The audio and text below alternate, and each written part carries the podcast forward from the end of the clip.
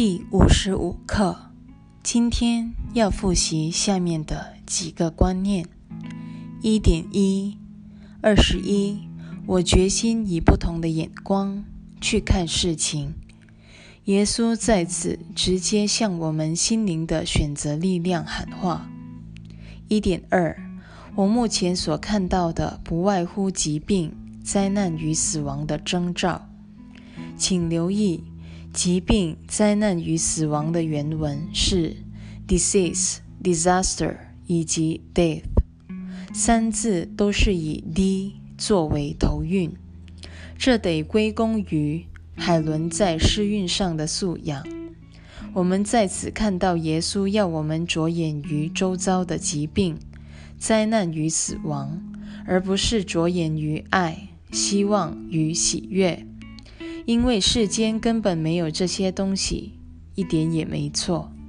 我们当初打造世界的初衷，就不是要它成为爱、希望或喜悦的家园。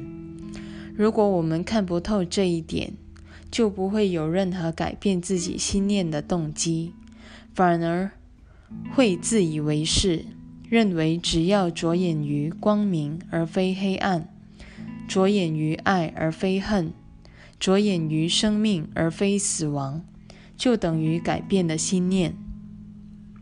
请看看小我处心积虑要我们相信的一切，我们全都深信不疑。为此，我们真的需要随时质疑是否值得拜小我为师。一点三到一点五。这不可能是上主为他的爱子所创造出来的世界。我若看到这一切，证实了我根本不了解上主，因此我也不会了解他的圣子。以上所说的这种心态，可说是最好的起步。反之，如果我们自以为看到一个光明、平安和喜悦的世界，我们便会。认为自己十分了解上主、耶稣和他的课程，这实在是非常不幸的错误。反而是甘心承认自己看到了疾病、灾难与死亡的征兆，才会开启我们的谦逊之心，而这正是通往智慧的起点。我们得先否定小我思想体系的。否认伎俩，才可能在耶稣的指导下，一步一步看清灵性和小我确实是不可能并存的两种心态，如同爱和恨、生命和死亡、喜悦和痛苦一样互不相容。只要把一方当真，等于否定了另一方的存在。一点六到一点七。我所看见的一切，也显示出我根本不知道自己是谁。我决心从自己心内去看真理的见证，不再着眼于那些为我的幻象撑腰的证据。一旦明白了形式和内涵的差别，我们便可在新老师的指点下，目睹万物的真相。这就是基督的会见。这一会见。会帮助我们忆起自己的真相，而且唯有和弟兄一起，我们才算是上主的唯一圣子。二点一二十二，我所看到的只是一种报应形式。二点二到二点三，我所见到的世界绝不可能是慈爱之念的映影。人世间的画面里，每一物都在攻击另一物。耶稣在前文已有类似的说法。我们眼前的世界处处呈现着每一物都在攻击另一物，而且绝无例外。因此，凡是认为自己看到一个爱的世界之人，便会相信自己心里只存有慈爱之念，因而不想正视那些不慈的念头。在这样逃避正视的情形下，不辞之念便安然隐藏于心底，又基于投射的原理，压抑下去的东西一定会想尽办法找寻发泄的出口。接下来，其他人不遭殃也难。如果没有意识到所有我们对别人的攻击都是出于自己心里的不辞之念，自然就意识不到自己其实才是罪魁祸首。不仅如此，更糟糕的是，如果我们真的错以为自己只有慈爱之念，就会相信自己的攻击和判断全是出于爱心。有鉴于此。看清世界的底细和认出他的动机是如此的重要。唯有与耶稣一起正视自己内心的不慈念头，然后宽恕他们，有朝一日，我们才可能恍然大悟：原来覆盖在这些不慈念头下面的，竟然是我们与生俱来的慈爱念头。二点四到二点六，丝毫反映不出上主及圣子之爱。这一画面是我自己的攻击念头所打造出来的，唯有我的慈爱之念能将我由世俗的知见中拯救出来，并带给我上主愿我拥有的平安。耶稣毫不留情地揭发世界的不慈本质，丝毫反映不出上主及圣子之爱。接下来，他又清楚地点明：唯有我的慈爱之念能将我由世俗的知见中拯救出来，因为问题一向出在知见，而不在世界。疾病、灾难和死亡并不存于外在。只因根本没有外在这一回事，他们只可能存于充满罪疚、仇恨和恐怖的心灵里。为此，急需改变的不是世界，而是这个知见。故正文有云：“不要设法去改变世界，而应决心改变你对世界的看法。”话说回来。想要改变知见，总得把它从投射出去的形式带回他的心灵源头那儿才行。我们已解释过，唯有如此，我们才有机会发挥心灵的选择能力，放掉不慈的分裂之念，转而选择救赎的慈爱之念。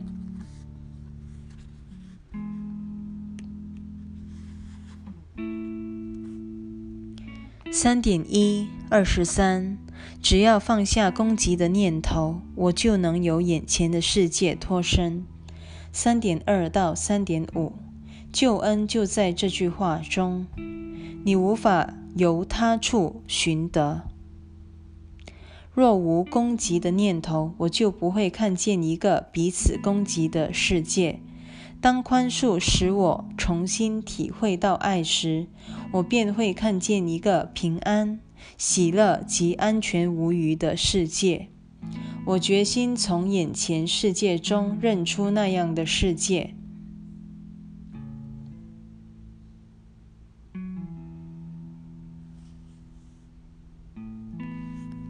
救恩的定义没有比这段课文说的更明确的了。所谓救恩，绝不是把我们从这个世界或抽象的罪中拯救出来，而是将我们从自己的念头中救拔出来。若要逃出哈姆雷特所形容无情命运的明枪暗箭那种恐怖世界，我们唯一需要做的，就是和耶稣一起正视自己心底窜出来的可怕念头。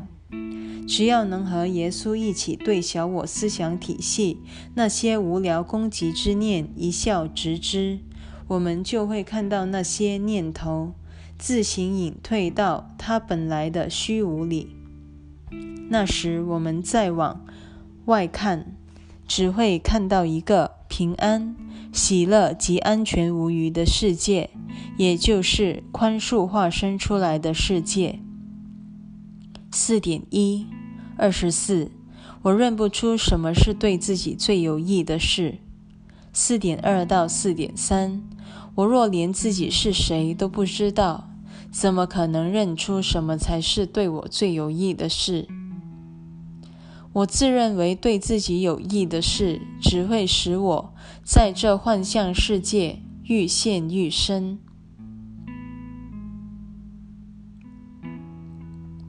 我不知道自己是谁，因为我心目中的自己老是着重在我头上。倘若我真的认为有一个我存在，并不可能知道自己是谁。那么，我怎么可能知道什么是对自己有益？我认为最有益的事，通常都离不开某种自矜自恃或自满自得的心态，企图保住自己那一个虚幻的个体之我。四点四，我情愿跟随上主赐我的神圣向导，找出什么才是对我最有益的事。我很清楚，这不是单靠我自己所能认出来的。若无外力援助，我们必然寸步难行。这是奇迹课程反复重申的重要观念。换言之，若无圣灵或耶稣相助，我们根本就修不下去。唯有一颗谦逊的心，才会说出这一番话。我不知道，也不明白。谢天谢地，我心内有一位圣者知道。也谢天谢地，他才是对的，我全搞错了。难怪耶稣会说，他需要我们的程度不亚于我们对他的需要。除非我们向他求助，否则他爱莫能助。这个联袂探险的观念，在前面的引言说得更清楚。只要我们同心协力。这盏明灯便足以驱散小我的阴影。缺了我们的参与，耶稣必定束手无策。当然，若无他的相助，我们也同样一筹莫展。下一段重生的目的这一重要主题，它的要旨散布在奇迹课程多处的章节。此处暂时点到为止。五点一。二十五，我不知道万物的目的何在。五点二到五点三，世间万物的目的对我而言，只是为了证明我对自己的种种幻觉都是真的。我企图利用每一个人及每一事件来达成这一目标。说到究竟。我们的每一个念头，以及我们在世间的每一个所见所闻，都是有目的的，就是想证明自己是对的。这正是我们当初决定打造这个世界的真正原因。我能够打造出比上主造化更棒的世界，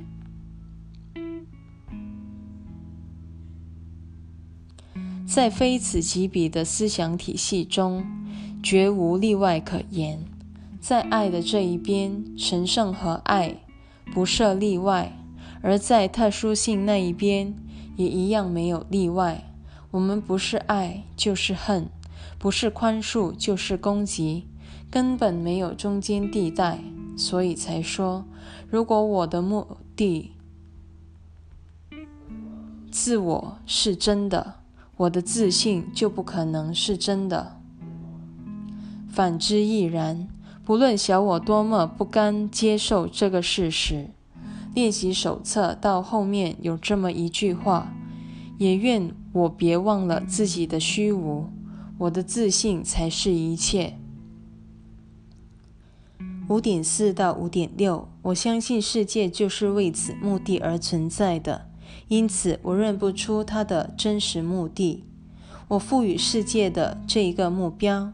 为他挂上了一副狰狞的面具。我不仅一直利用世界来证明自己是对的，同时还证明自己的个体生命是真实的，绝非虚幻。这就意味着为了保全自己的个体存在，我把上主毁了。幸好我还有个正念之心，清楚自己是怎么利用世界的，看见自己不仅攻击得如此当真，还攻击得理直气壮。如果我要存在下去，每个人都必须为我这一个私欲付出代价。同时，倘若我存心如此对待你，必也预料你一定会以其人之道来对付我，因为外面每一个人都是我自己编出的梦中一角。这种世界不可能不可怕，不可能是安全的，因为人心内的罪疚只打造得出一个。注定遭受天谴，而且难逃一死的世界。庆幸的是，如今我终于心甘情愿重新选择了。五点七，愿我敞开心扉，接纳世界的真实目的，并撤回自己妄加其上的目标，学习认出它的真相。这段再度点出，耶稣和他的课程无法代替我们修。只能苦口婆心提醒我们，撤回自己对世界的种种信念吧。是的，我们需要敞开心扉，撤回自己妄加于世界的目的。换句话说，我们必须真心诚意说出“我错了”这句话。唯有如此，我们才可能认出世界存在的真正目的，唯独宽恕是求。仅仅只有这一条路，能帮助我们发挥心灵的力量，重新选择上主，不再抵制他，安然踏上归乡之路。